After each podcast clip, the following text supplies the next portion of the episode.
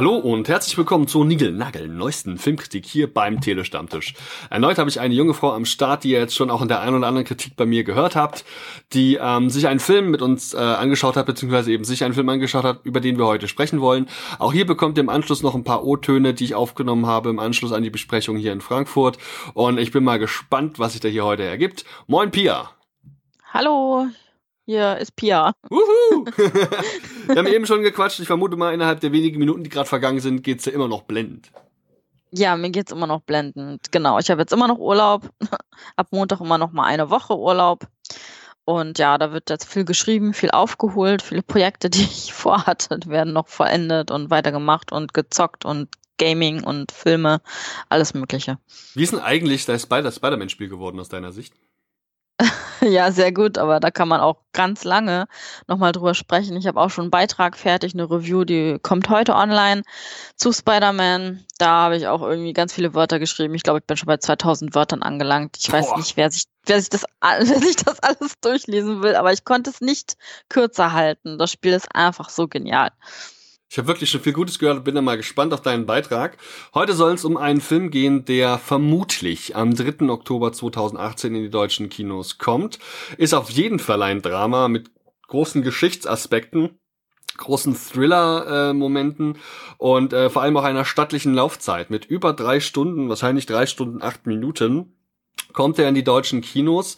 Er ist ab zwölf frei, äh, zwölf Jahren freigegeben, trotz der teilweise wahrscheinlich, also sehr äh, beeindruckenden Szenen und gilt schon jetzt oder wird äh, quasi als deutscher Kandidat ins Rennen um die Oscars geschickt, weshalb es eben jetzt auch nochmal eine zweite Welle an Presseverführung gab, die wir mitnehmen konnten. Wir reden heute über Werk ohne Autor. Ähm, jo, feuerfrei. Ähm, was kommt dir bei dem Werk in den Sinn? Worauf hast du dich gefreut? Hast du den Trailer gesehen? So ein bisschen bevor wir uns über die äh, eigentliche Handlung unterhalten wollen. Worauf hast du dich gefreut oder wovor hattest du vielleicht sogar Angst?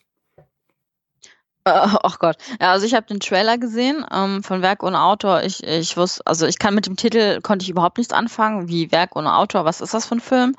Ähm, auch meine Freunde, wenn ich äh, den äh, von dem Titel erzähle, wissen auch nicht, was sie damit anfangen können. Und ich muss denen immer den Trailer schicken. Dann gucken sie sich den Trailer an. Ich habe den Trailer angeguckt.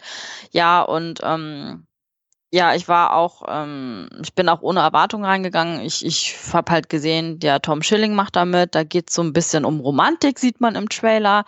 Dann geht es ein bisschen um so eine verrückte Frau, die da auf vorm Klavier sitzt und ganz nackt ist und sich dazu zu ihrem Neffen da umdreht. Und ähm, im Prinzip wusste ich gar nicht, äh, was ich da erhalte, als ich, äh, bevor ich in den Film reingegangen bin. Ich habe einfach nur den Trailer gesehen, irgendwas Verrücktes, Komisches, Psychodramatisches ja, romantisches vielleicht auch und ähm, mehr wusste ich ehrlich gesagt gar nicht von dem Film.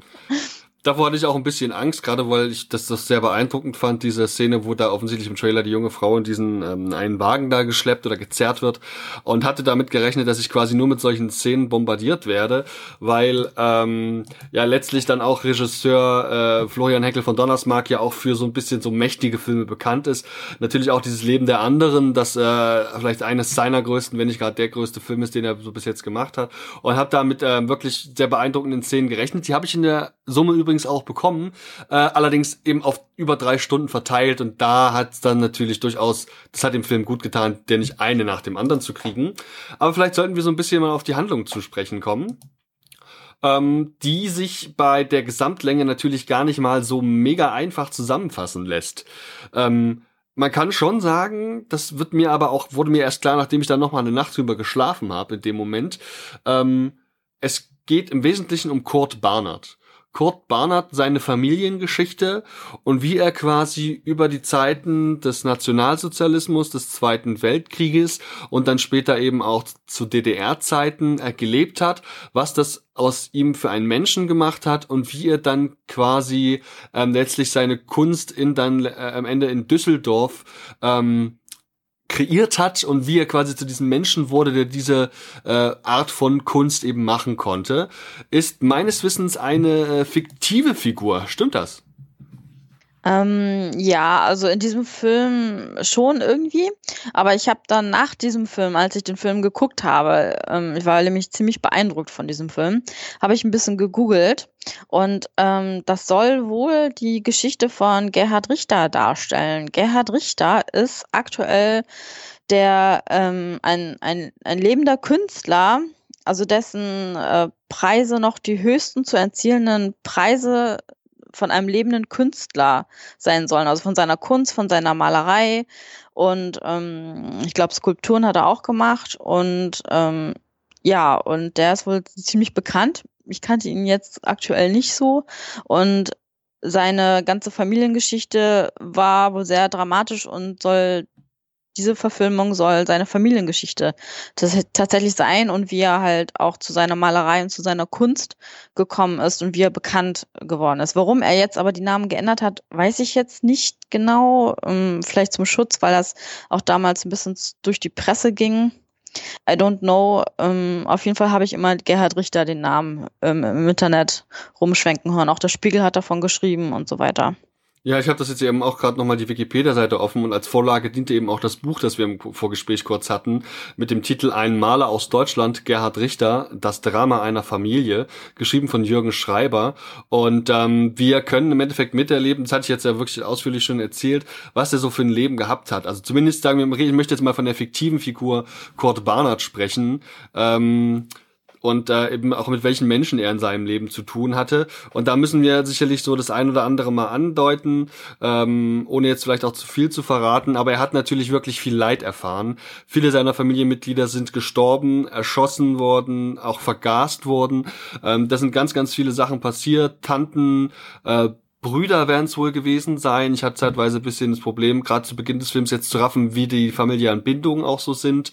Und ähm, dass einige Leute sind da gestorben, einiges ist auch vorgefallen, was ähm, zum Beispiel seinen Schwiegervater angeht. Gespielt wird der ähm, Professor Karl Seeband, der auch auf Professor besteht, ähm, von Sebastian Koch, der hier eine sehr bedrückende, bösartige Figur im Herzen ein, ein, ein SS-Nazi ist, der auch ähm, das Thema Euthanasie spielt hier eine große Rolle, äh, ganz klar für äh, Rassenreinheit ist und auch wirklich ähm, krasse Grenzen überschreitet, der sich aber eben ja ein bisschen mit Geschick und auch mit Auftreten durch die verschiedensten, sagen wir mal, Epochen so durcharbeitet, der also zum Beispiel der ähm, dem Tod nach dem Zweiten Weltkrieg durch die Russen entgeht, der eine gewisse Stellung auch einnimmt äh, zu, Zeit, zu DDR-Zeiten und auch danach äh, auf jeden Fall nicht, äh, also auf jeden Fall das, am Geld und am Ruhm mangelt es ihm bis zum Schluss nicht.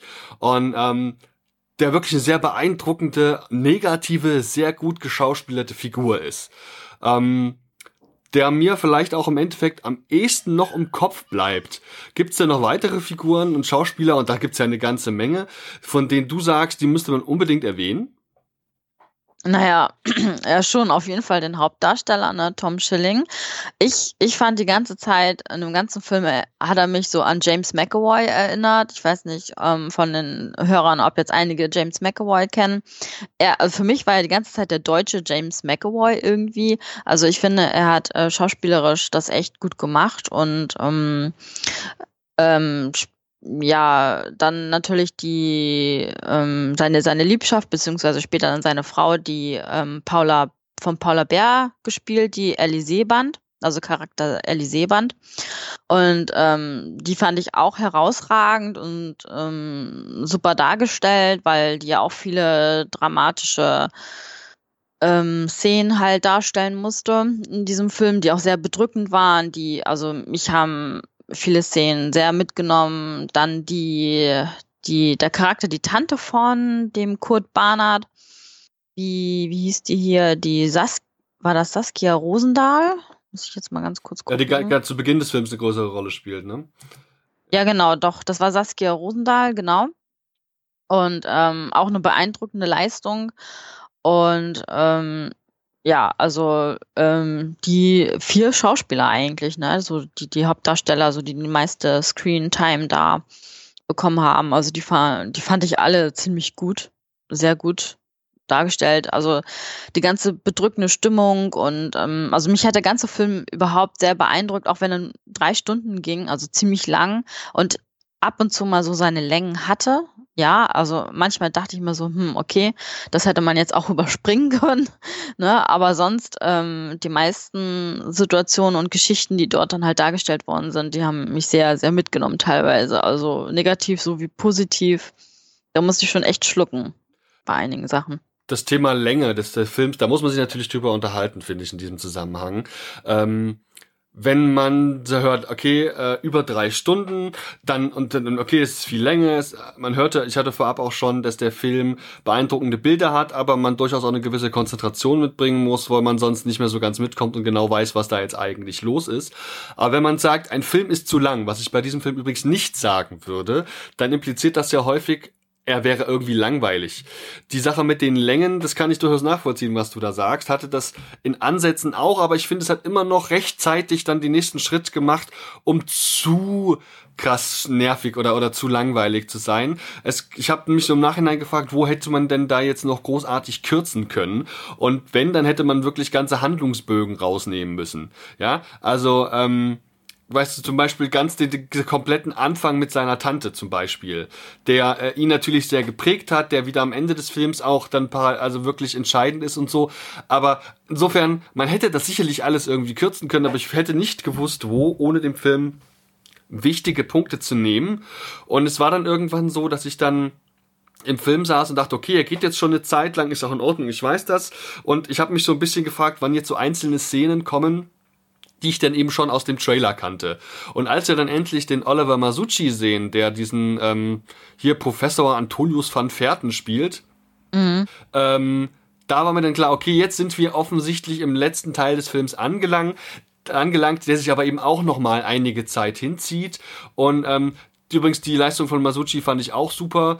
Ob man jetzt unbedingt die Geschichte des Van Fährten in so in seinen Einzelheiten hätte noch erzählen müssen, ob das dem Film jetzt so einen riesen Mehrwert gab, das weiß ich nicht. Und auch ob jetzt jede einzelne Szene, zum Beispiel, ähm, Kurt Barnard geht dann im späteren Verlauf gegen Ende des Films, also das heißt gegen Ende, so im letzten Drittel des Films, ähm, ist der ja quasi an der Düsseldorfer Kunstuniversität und da gibt's dann unter anderem so einen Tag der offenen Tür oder sowas und da läuft er halt darum. Das waren ganz tolle Aufnahmen und das waren auch ganz interessante äh, so Kunstinstallationen. Ob die jetzt allerdings allesamt so in ihrer Darstellung für den Film notwendig gewesen wären oder ob man da nicht was hätte schneiden können, kann ich jetzt so erstmal schwer sagen. Aber das wäre auf jeden Fall ein Ansatz, wo man sicherlich eine Kürzung hätte vornehmen können. Oder wir sehen später auch so Produktionsprozesse, wo dann der Kurt Barnard eben auch Kunst schafft ähm, oder sich zumindest probiert. Und ob das alles so im Detail dann wirklich jetzt so den riesen Mehrwert hatte, ähm, kann ich jetzt nur schwer sagen, ähm, bieten diese Szenen doch vor allem eher eine Grundlage für eventuelle Interpretationen, die der Film hergibt. Ähm, aber darauf möchte ich vielleicht gleich nochmal kommen, was so ein bisschen die Absicht des Films gewesen sein könnte. Wo würdest du denn sagen, hätte man am ehesten noch, wenn man das überhaupt will, Zeit einsparen können bei diesem Film? Ähm, ja, also bei, bei, den genannten Szenen, die du jetzt angesprochen hast, muss ich dir auf jeden Fall zustimmen. Und dann gab es ja auch noch so eine Szene, wo er dann mit seinen Mitstudenten gerade in einer Kunststunde war und da haben, da hat so ein Typ mit so einer Frau Modell gestanden und die, okay, das war vielleicht eine ganz witzige Szene, um das vielleicht mal ein bisschen so aufzulockern, die ganze Situation. Da haben halt die ganzen äh, Mitstudenten, die dem äh, die Modelle hier so ein bisschen veräppelt. und ähm, das war vielleicht ganz witzig, aber hätte man auch an sich so ein bisschen kürzen können oder vielleicht sogar ganz weglassen können oder irgendwie anders verpacken können. Das sind ähm, ja halt so Szenen, wo ich jetzt auch so sage, okay, hat das jetzt was mit der Entwicklung von Kurt Barnard jetzt wirklich zu tun? Und ähm, ja, also sonst bei den anderen Szenen muss ich dir auch zustimmen. Auch der Hintergrund von Van Fährten, wo auch die eine Szene so ein bisschen eingespielt wurde und wo er da seine Rede vor ihm gehalten hat. Ja, ähm, ja, weiß man halt eben nicht. Aber sonst ähm, gebe ich dir auch recht, der Film war nicht zu lang. Ich würde nicht sagen, dass er unbedingt, also er war in keiner Weise irgendwie langweilig würde ich überhaupt nicht sagen. Und ähm, ich wusste auch gar nicht, ehrlich gesagt, dass der Film so lange geht. Ich habe gar nicht auf die Laufzeit geguckt. ich bin einfach ins Kino gegangen. Ich dachte, ich komme in zwei Stunden da wieder raus. Mhm. Und dann saß ich, dann saß ich da noch im Kino und ähm, die Presseverführung war irgendwie um 17.30 Uhr und ich war irgendwie noch kurz vor neun dann, dann im Kino. Ich dachte, ich könnte dann direkt eine Vorstellung hinten ran setzen. Aber ähm, ja, und ich war dann irgendwie super spät draußen. Mhm. Aber ähm, ja, also langweilig war es überhaupt nicht. Ne? Und, und es geht halt eben um diese Entwicklung auch, auch vom, vom Junge. Wie alt war er da am Anfang des Films? Vier, vier oder fünf Jahre alt. Und diese innige Verbindung zu seiner Tante und dann daraufhin, was dann passiert. Also das geht sofort am Anfang los und auch die Musik ist, ähm, ab und zu ist der Film mal still und dann kommt wieder eine sehr kraftvolle Musik dazu, ähm, klassische Musik oder ja, halt, das, wo es wirklich passt und wo man so denkt, oh mein Gott, jetzt, jetzt blendet er die Musik ein und das passt hundertprozentig und das hat mich dann auch so mitgerissen, weil ich ähm, auch ein ganz großer Fan bin von Filmen, wo wirklich passende Musik dabei ist und dann hat er wieder eine andere Szene, wo es einfach nur still ist, wo einfach nur gesprochen wird und ja, also mich hat es wirklich beeindruckt. Und es war überhaupt nicht also nicht, es wurde nicht langweilig, es war nicht zu lang. Es war ab und zu nur ein paar Szenen, wo man dann, wo ich tatsächlich dann mal auf die Uhr geguckt habe, ne? So, okay, wie spät haben wir es denn jetzt gerade? so, die Szene könnte man vielleicht ein bisschen überspringen, ja. Ähm, da ich wirklich sehr schwer finde, Inhalte hier wiederzugeben, vielleicht so ein bisschen einfach die Metathemen, die man ansprechen muss. Ich finde, der Film ist in zwei Akte unterteilt. Der erste Akt ist aus meiner Sicht ein Familien- und vielleicht ein Geschichtsdrama, wo wir sehen, wie es der Familie ergeht, was ihn als Kind geprägt hat, äh, auch wirklich im negativsten Sinne, wie er den Krieg durchlebt hat und war eben auch, wie die Familie den Krieg durchlebt hat, wenn sie ihn überhaupt überlebt hat in Teilen. Ähm, und dann der zweite Teil, wo wir sehen, wie er eben jetzt erwachsen ist, mehr oder weniger im Leben steht, aber eben auf gar keinen Fall ähm, also es ist auf jeden Fall ein sehr, sehr zurückhaltender Charakter, aber das Ganze wird dann schnell zu so einem mehr so einem Kunstdrama mit äh, biografischen Ansätzen. Ne? Das finde ich, muss man durchaus sagen. Ich habe das Gefühl, man muss diesen Film so ein bisschen teilen. Ist, siehst du das auch so oder findest du das schon eher homogen? Mm, ja, also es geht halt um die Familie von Kurt Bahner und dann um seine Entwicklung als Maler, wie, wie er sich dann auch selbst gefunden hat. Das ist auch so eine Art Selbstfindungsfilm. Er weiß auch nicht so recht, wo, was er jetzt, wo er hin will, was er machen will. Er will sich irgendwie anpassen und, und dann wird ihm ja auch später gesagt, nee, mach doch mal dein eigenes Ding, also mach das, was du bist und nicht das, was andere sagen, was du machen sollst und so weiter, weil da ja auch in den 70ern auch erzählt wird, dass Malerei ja ausgestorben ist, Malerei gibt es nicht mehr, Malerei ist sozusagen in Anführungsstrichen out. Mm, ja, ja. Und, dann, und dann wollte er was anderes machen und ähm, hat es dann, dann hat er sich letztendlich dann doch wieder zur Malerei gefunden. Und auch der Vater von, äh, von Ellie Seeband, hier der Professor Karl Seeband, der ja so düster ist, der, der erzählte mir auch die ganze Zeit Malerei, wie Man Wandmalerei, machst du Wände, kannst du meine Wand malen und so. Und dann sagt er so, nee, nicht die Art von Malerei. Und dann macht er später dann doch Wände und ach, dieses ganze, diese ganze Selbstfindungsgeschichte ist natürlich die eine Sache und dann die Familiengeschichte und auch die Hintergrundgeschichte von dem Vater, das, ähm, okay, das kann man natürlich jetzt nicht erzählen. Ist das jetzt ein Spoiler, wenn ich das erzähle? Nö, ja. nö, vielleicht nicht, was aus ihm geworden ist, aber dass er natürlich als Lehrer unterwegs gewesen ist und sich als äh, während der NS-Zeit äh, zum Beispiel in die Partei eingetreten ist, wie das drei Viertel aller Lehrer getan haben, das kann man schon sagen. Ähm, ja, genau. Ähm, ja, das, das meine ich eigentlich nicht. Ich meinte eigentlich den Vater von Ellie, den, den Professor Seeband, also was er da mit seiner Tante da zu tun hat. Ist das dann ein Spoiler mit, dem, mit der Tante von Kurt Barnard? Ja, ich würde jetzt nicht zu sehr darauf eingehen, aber ähm, sagen ja. wir mal so, er war auf jeden Fall intensiv an dem Thema Euthanasie beschäftigt und hat trägt damit natürlich eine, also ich, wenn ich würde fast sagen, also nee, Bürde würde ich nicht sagen, weil das klingt so, als hätte er das unfreiwillig getan. Er hat das, glaube ich, in der Summe dann, ähm, weiß ich, ob man sagen würde, er ist ein Opfer seiner Zeit, aber er hat sich, glaube ich, ganz gut damit arrangiert, Leute in den Tod zu schicken. Und ähm, ja. da hat hegt er auch enge familiäre Verbindungen zu Barnard. Ja, genau. Ähm, ja, und dann halt natürlich auch die Geschichte von dem Zweiten Weltkrieg, ähm, von der, von Hitlerjugend und überhaupt die ganze, die ganze Geschichte, was auch mit den Frauen gemacht wurde, dass ja ähm, äh, viele Frauen, die irgendwie psycholo psychologisch krank sind oder behindert sind oder ähm, genetisch einen anderen Hintergrund haben, dass die dann ja unfruchtbar gemacht worden sind und sowas alles. Also dass, dass das halt so das wurde sehr krass gezeigt in diesem Film und das, das hat mich gerade als Frau, ne, wenn, wenn du als Frau diesen Film guckst, das, das, das unglaublich, also es nimmt einen unglaublich mit. Also mich hat das ziemlich mitgenommen, so wie das gezeigt wurde und nochmal in den, in den Fokus gesetzt wurde. Mhm. Ja, ist ein großes Thema. Ähm, auch ein Thema finde ich das jetzt in Filmen, die ich jetzt so kenne, und man hat ja durchaus den einen oder anderen Historienfilm in den letzten Jahren gesehen, äh, nicht so die riesengroße Rolle bis jetzt gespielt hat. Auch in meiner persönlichen Wahrnehmung mag Filme geben, aber dann habe ich es halt einfach nicht gesehen. Ähm, wenn ihr Empfehlungen habt, bitte schreibt sie in die Kommentare. Ich weiß Bescheid. Also würde mich wirklich mal interessieren. Ich finde, das gibt's nicht so oft. Ähm, vielleicht noch eine Frage jetzt eher so zum Schluss, weil ich mich auch ein bisschen danach gefragt habe, okay, was für ein Ziel hatte der Film eigentlich? Also warum geht's, wenn er halt eben jetzt das Leben einer fiktiven Figur erzählt, warum mussten es dann so viele Details auf drei Stunden verteilt sein? Und der Titel, also der Film trägt ja den Titel Werk ohne Autor. Ähm, ganz am Ende wird dann auch so ungefähr erklärt, woran das, warum das der Fall ist. Und ähm, ja, ich finde, ob der Titel jetzt die beste Wahl war, darüber kann man sich streiten. Ich bin der Meinung, der hat eigentlich nichts mit dem Film zu tun, inhaltlich großartig. Ähm, war ein Kollege meinte, das wird im Film ja eigentlich auch mehrfach thematisiert, Ziel des Films ist die Suche nach der Wahrheit. Was ist die Wahrheit? Und diese zu zeigen und nicht wegzuschauen, das erfährt er gerade zu Beginn des Films gleich von seiner Tante. Kurt, guck nicht weg, guck hin. Alles, was du siehst, ist die Wahrheit und die Wahrheit ist schön. Ähm, Jetzt frage ich mich, was für Wahrheit hat Kurt im Laufe seiner Zeit so wahrgenommen? Was ist es, was er dann zeigen will? Ist es dann letztlich das, was er auf seinen Bildern malt? Ist das seine von ihm subjektiv wahrgenommene Wahrheit? Hat er verschiedene Wahrheiten kennengelernt? Findest du, dass das irgendwie ein Thema war, das in dem Film mitschwingt? Ähm, oder ist das schon einfach sehr gekünstelt und vielleicht gar nicht so richtig der Fall gewesen? Mm.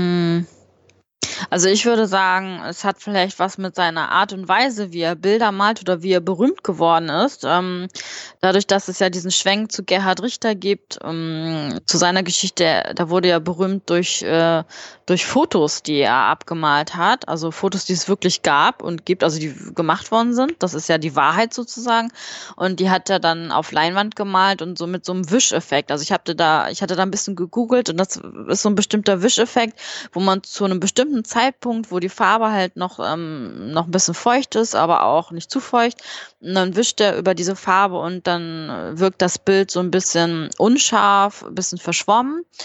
Und ähm, da gibt es ja ein bekanntes Bild von, von Kurt Barnard hier, die, die, was man auch im Film gesehen hat von, von seiner Frau, was er dann da gemalt hatte und dann diesen Wischeffekt hatte. Und das ist ja alles, was er da, wie er bekannt geworden ist, das ist die Wahrheit. Also er hat einfach nur das aufs Bild gemalt, was es wirklich gab oder gibt.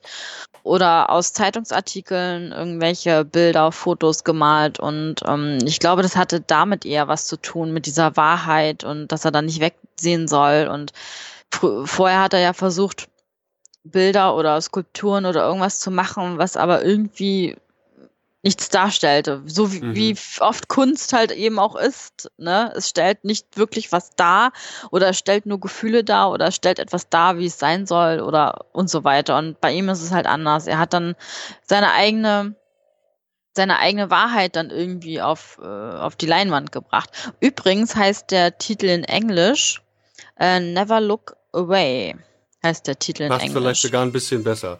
Äh, kann ich ja. dich am Ende noch zu, um dein Kurzfazit bitten?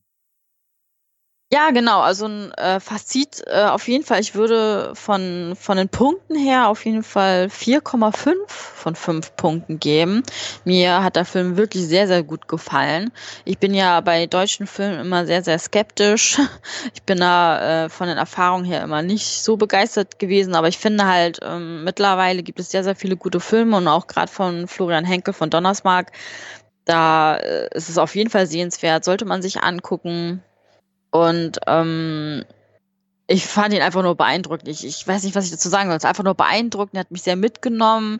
Ich habe wirklich mehrmals geschluckt, als ich diesen Film gesehen habe. Also wirklich würde ich jedem empfehlen, der auch mal ein bisschen vom Mainstream ein bisschen weggehen will, mal andere Filme sich angucken will, dann sollte er sich den Film Werk ohne Autor anschauen. Alles klar, danke ich dir vielmals. Ähm, mein Fazit hört ihr jetzt gleich noch im Anschluss bei den O-Tönen, die wir aufgenommen haben. Pia, ich danke dir vielmals für, erneut für deine Zeit und würde mich freuen, wenn wir das schon zeitnah wiederholen können. Ja, super, freut mich auch.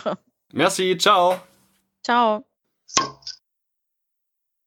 Hello again. Wir sitzen immer noch im Café und ich habe hier immer noch jemanden neben mir sitzen, den ihr entweder schon gehört habt oder noch hören werdet. Hallo, ich bin der Andi. Wer bist du? Hi, ich bin der Florian von DWA Mac. Hello again. Wir waren gerade in einem Film, der, ähm, da habe ich vor kurzem eine Mail bekommen. Da hieß es, Film sowieso geht ins Rennen für die Oscars. Um, ich bin mal gespannt, wie deine Meinung dazu ist, denn wir waren gerade in Werk ohne Autor. Ein Film mit einer Gesamtlauflänge von, ich glaube, 188 Minuten oder 189 Minuten, also ziemlich lang und ist äh, eine deutsche Produktion. Als du aus dem Kinosaal rausgekommen bist, wie hast du dich gefühlt? Erstmal ist man so ein bisschen erschlagen. Also, weil nach 189 Minuten, ich weiß nicht, egal ob man Sport macht oder Filme guckt, da ist einmal kurz die Luft raus und da braucht man eine Sekunde, um das alles zu verarbeiten. Und jetzt, wo es schon so ein Stündchen her ist, fängt man an, so nachzudenken und er ist, er ist auf jeden Fall bewegend. Das kann man nicht leugnen. Aber bei Florian Henkel von Donnersmarck, ähm, der Regisseur von Werk der Autor, denkt man natürlich erstmal an einen anderen Film und das ist der letzte deutsche Oscar-Gewinner, Das Leben der anderen. Und das war halt ein Film, der monumental groß war, der überlebensgroß war. Ich weiß nicht zum Beispiel, ich erinnere mich sogar jetzt noch dran, wo ich das äh, Leben der anderen gesehen habe. Und das war nämlich in Berlin-Hohenschönhausen. Und zwar nach einer Besuch, einem Besuch der Gedenkstätte ähm, von Inhaftierten der DDR. Und da haben wir diese Vorführung gesehen und ich weiß noch, wie sehr mich dieser Film bewegt und mitgenommen hat. In der Sekunde weiß ich gerade nicht, ob ich das Gleiche jemals über Werk und Autor sagen können werde. Aber auch einfach, weil das Thema ein anderes ist. Ein großer Film, wo ich auch einfach nicht, nicht, also nicht sagen könnte, was jetzt das zentrale Thema des Films ist. Denn meiner Meinung nach, das hatte ich eben im Vorgespräch auch schon mal angedeutet, ist der Film hatte so zwei Teile, die ineinander übergehen. Er beginnt mit einem, ist ein Kriegsdrama, ein, äh, ein, beginnt quasi in der Vorkriegszeit und erstreckt sich bis in die, äh, ja, in die, in die, äh, in die DDR-Zeit eben und äh, ist da auch ein Familiendrama und wird dann im Laufe des Films so ungefähr ab der Hälfte ähm, zu einem Kunstdrama. Er hat ähm, also gut, das ist schon ein Drama, aber es geht das Thema Kunst und auch vielleicht äh, ja, Verarbeitung von den Geschehnissen im ersten, Teil, im ersten Teil des Films ist da so aus meiner Sicht so das zentrale Thema. Und ähm, ich glaube, ich muss da noch mal einen Moment drüber nachdenken, wie sehr beide Teile aus meiner Sicht zusammengehören. Also da würde ich vielleicht ein kleines Veto einlegen, weil Klar, man kann das losgelöst sehen, einfach weil der eine Teil spielt einfach auch während, während der, des Nationalsozialismus einer in der DDR, einer in, in, in, in, der, in der BRD. Trotzdem ist es für mich von vornherein ein Film mit nur einem Teil, vielleicht Kapitel, weil es geht im Grunde genommen die ganze Zeit um ein Thema und das sind die Dinge, die den, die, den Hauptcharakter dabei beeinflussen, wie er Künstler wird. All das, was er sieht und aufnimmt, hat Einfluss auf seinen Werdegang. Deshalb ist auch der erste Teil. Kunst spielt in jedem Teil eine Rolle.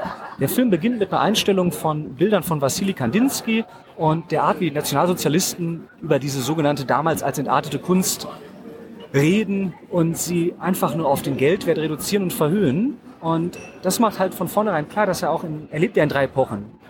Während der Nazi-Zeit, in der Bundesrepublik und in der DDR. In allen drei Teilen hast du eine unterschiedliche Wahrnehmung von Kunst. Ich habe ein bisschen was über den Hintergrund mir vorher mal angeschaut, einfach weil ich auch gar nicht so uninteressiert an Kunst im Allgemeinen bin. Jetzt lassen wir den Roller kurz vorbeifahren. Und ähm, das Ganze orientiert sich ja auch so ein bisschen am Leben von Gerhard Richter, einem der bedeutendsten deutschen Künstler, muss man sagen. Und der hat eben genau das erlebt. Den Nationalsozialismus als Kind, die DDR-Zeit und die BRD-Zeit. Und was halt spannend ist, ist, ist dass Florian Henkel von Donnersmarck sich unglaublich intensiv mit dem Thema Kunst auseinandersetzt. Der Kurt ist es gewesen, ah, Kurt Barnard. Und das merkt man dem Film auch an. Also es geht für alle, die sich hier für Kunst interessieren im Podcast, es geht um die Aufarbeitung vom, vom realistischen Sozialismus in der DDR, über, über Wassili Kandinsky, wie ich gerade angesprochen habe, über das, was quasi später dann durch Josef Beuys in Düsseldorf begründet wurde, nämlich die neue Moderne. Und das das fühlt sich teilweise glaubhaft an, aber teilweise auch konstruiert. Und das ist halt, das ist halt wieder das Problem, dass du versuchst, in drei Stunden etwas zu kreieren, was am Ende komplett Sinn ergeben soll. Mhm. Ähm, der Film funktioniert jetzt nicht nur inhaltlich durch die Bilder, sondern eben auch durch die Bilder, die er zeigt. Ich finde, er hat ähm, ganz tolle Aufnahmen im Sinne von, äh, wir sehen zum Beispiel das zerstörte Dresden äh, und auch verschiedenen, in verschiedenen Einstellungen. Ich weiß nicht genau, das wird, das wird eine Studioarbeit sein. Ähm, Das hat mir wahnsinnig gut gefallen. Wir haben in der zweiten Hälfte des Films sehr viele so dunkle Szenen, die fast schon so Richtung ja, so, so Thriller Aspekte und Thriller-Teile haben, so ein bisschen was Beängstigendes. Könnte auch ein Gruselfilm sein, zumindest von den, von den, von, vom reinen Bild her. Äh, das hat mir wirklich sehr gut gefallen. Und ähm, dann haben wir eben, auch eine Kollegin meinte das, weil wir die musikalische eben nochmal mit reinbringen wollen. Ähm, wir haben vermehrt auch die eine musikalische Untermalung, die unter anderem auch den Gesamtrahmen des Films darstellt, weil ganz am Beginn des Films eine Szene ist und ganz am Ende, die sich sehr ähneln. Ähm, und das hat der Kollegin jetzt nicht so gut gefallen. Sie fand es teilweise übertrieben. Hier, Achtung, das ist übrigens ein Höhepunkt, da müsst ihr jetzt genau hingucken. War das ein Eindruck, den du auch hattest? Wie, wie sieht es mit der musikalischen Ebene aus?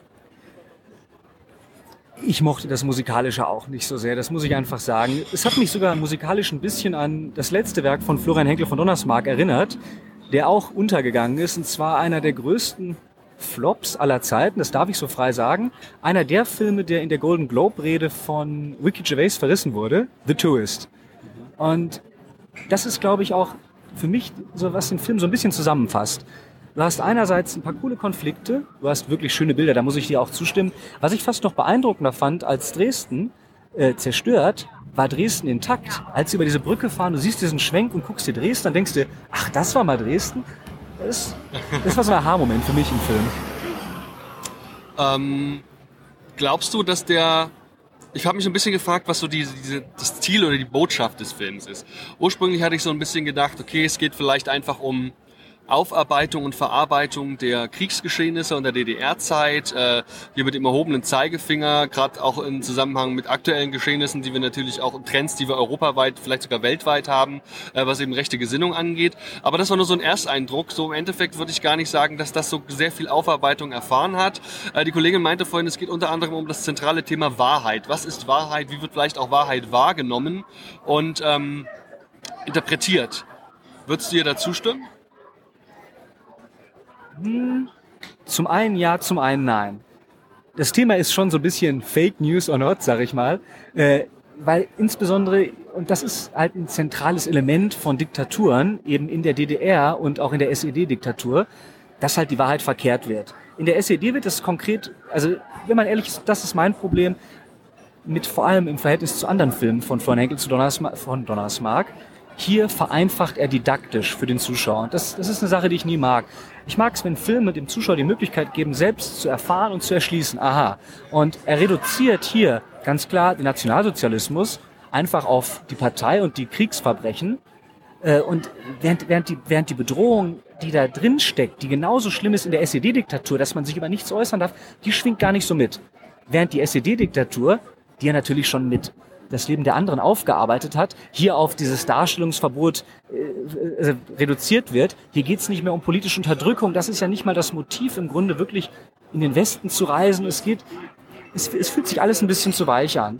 Ähm, was ich halt sagen muss, was ich gut finde, ist, dass, dass es einfach mal um einen neuen Konflikt im Nationalsozialismus geht, nämlich etwas, was viele Menschen an den Teppich, beziehungsweise nicht an den Teppich kehren, aber was verdrängt wird oft, dass es eben auch unglaublich, unglaublich schlimme Taten in der Euthanasie und Aktion T4 gab und ähm, dass da tatsächlich Ärzte und auch Menschen akademischer Zuordnung einfach ihre Position für unglaublich grausame Sachen missbraucht haben und deshalb finde ich es umso mehr schade, dass Florian Henkel von Donnersmarck diesem Film am Ende niemand widmet. Ich habe im Abspann keine Widmung gesehen und das hätte man sich vielleicht wünschen können, dass er ihn eben den Opfern von Diktaturen in Deutschland vielleicht im Allgemeinen oder halt einer der Zielgruppen, die auch anspricht, widmen würde. Und das ist halt auch eine andere Sache, die mich stört. Einer der Aspekte, der halt auch eine Rolle spielt, ist, dass der Film so ein bisschen hadert. Er hadert damit, all, deine, all die Konflikte, die er ansprechen will, unter einen Hut zu bringen und dadurch reduziert er halt didaktisch. Und das ist halt eine Sache, die ich einfach persönlich nicht mag. Ich finde, der Zuschauer als mündiger, als, als mündiger Zuschauer solltest du in der Lage sein, halt auch ein bisschen zu differenzieren und dir selbst ein Bild zu machen. Und er wirft einem hier alles vor die Füße, ohne dass man selbst sagen muss, was ist das, was du da gerade siehst, wie heftig ist das? Florian Henkel von Donnersmarck gibt einem im Grunde genommen nicht die Chance, dass man selbst verarbeitet. Man kriegt alles serviert. Und das ist halt, das ist Hollywood-Style und das ist auch, das ist auch grundsätzlich gar nicht verkehrt, aber in dem Fall, in dem Fall hätte der Film einfach mehr machen können. Der Film geht nun eben ins Rennen für den Oscar, wie ich gemeint hatte, und äh, die äh, Kollegen die Tage, mit denen ich über den Film schon gesprochen habe, die ihn quasi in der ersten Presseverführungswelle schon gesehen haben, ähm, hatten neben dem neben der Länge und neben den beeindruckenden Bildern vor allem auch ähm, die Auffassung, dass vieles von dem, wie es dargestellt und gezeigt wird, ähm, auf den Massenmarkt abzielt. Also wirklich äh, da eine große Menge an Publikum erreicht werden soll. Ähm, mit drei Stunden halte ich das allerdings für eine gewagte These. Man muss da durchaus differenzieren. Siehst du, was der, wo siehst du die Zielgruppe des Films? Also sagen wir es mal vereinfacht gesagt. In 180 Minuten kann man zweimal The Nun gucken. Ich glaube, das sagt recht viel aus. Sehr gut. Alles klar. Ja, prima. Ähm, nom, nom, nom. Ich, haben wir noch einen Punkt, den wir noch unbedingt besprechen sollten? Was man halt mal dazu sagen ist, also alle, die sich Bock haben, auf was einzulassen, emotional, die sind beim Film richtig bedient hier. Ganz klar, aber all diejenigen, die erwarten, dass man echt sagt, also ich glaube, der Grund, warum ich mich gerade auch hier so lang über das Ganze aufgeregt habe, ist, dass ich das Gefühl hatte, der Film hat das Potenzial, was ganz Großes zu sein. Also die Idee ist da, es ist monumental, aber da fehlt halt irgendwie dann doch, am Ende strauchelt er, eben weil er sich zu viel aufbürdet. Hattest du den Trailer gesehen? Ähm, nein, ich gucke keine Trailer. Okay. Ähm, weil, als ich den Trailer gesehen hatte, war ich wirklich baff und habe da also wirklich äh, einen Schlag in die Magengrube nach dem anderen erwartet. Die sind natürlich auch alle da, aber auf drei Stunden gesehen sind sie verträglicher, möchte ich an der Stelle nochmal betont haben. Und auch wieder ganz zum Schluss, ähm, meine Punktevergabe zwischen 0 und 5 Punkten, also 0 der absoluten Vollkatastrophe und 5 dem Meisterwerk. Ähm, würde ich mich tatsächlich einfach, weil ich äh, den grundsätzlich super fand, aber wirklich meine Kritikpunkte habe, äh, hier auch nur bei 3 von 5 Punkten rauskommen. Wie ist denn da so dein Fazit? Naja, man könnte es ganz einfach sagen, oder um es mit einem Beispiel des Films zu sagen, wenn man bei den Lottozahlen zwei von fünf, sechs Richtigen hat, ist man halt immer noch knapp daneben, aber hat schon einiges getroffen. Und genauso sehe ich den Film auch mit dreieinhalb Punkten. Schätze ich ihn ein, weil er verdammt viele Shots abfeuert, aber nicht mit allen trifft. Flo, vielen Dank für deine Einschätzung und bis zum nächsten Mal. Ciao.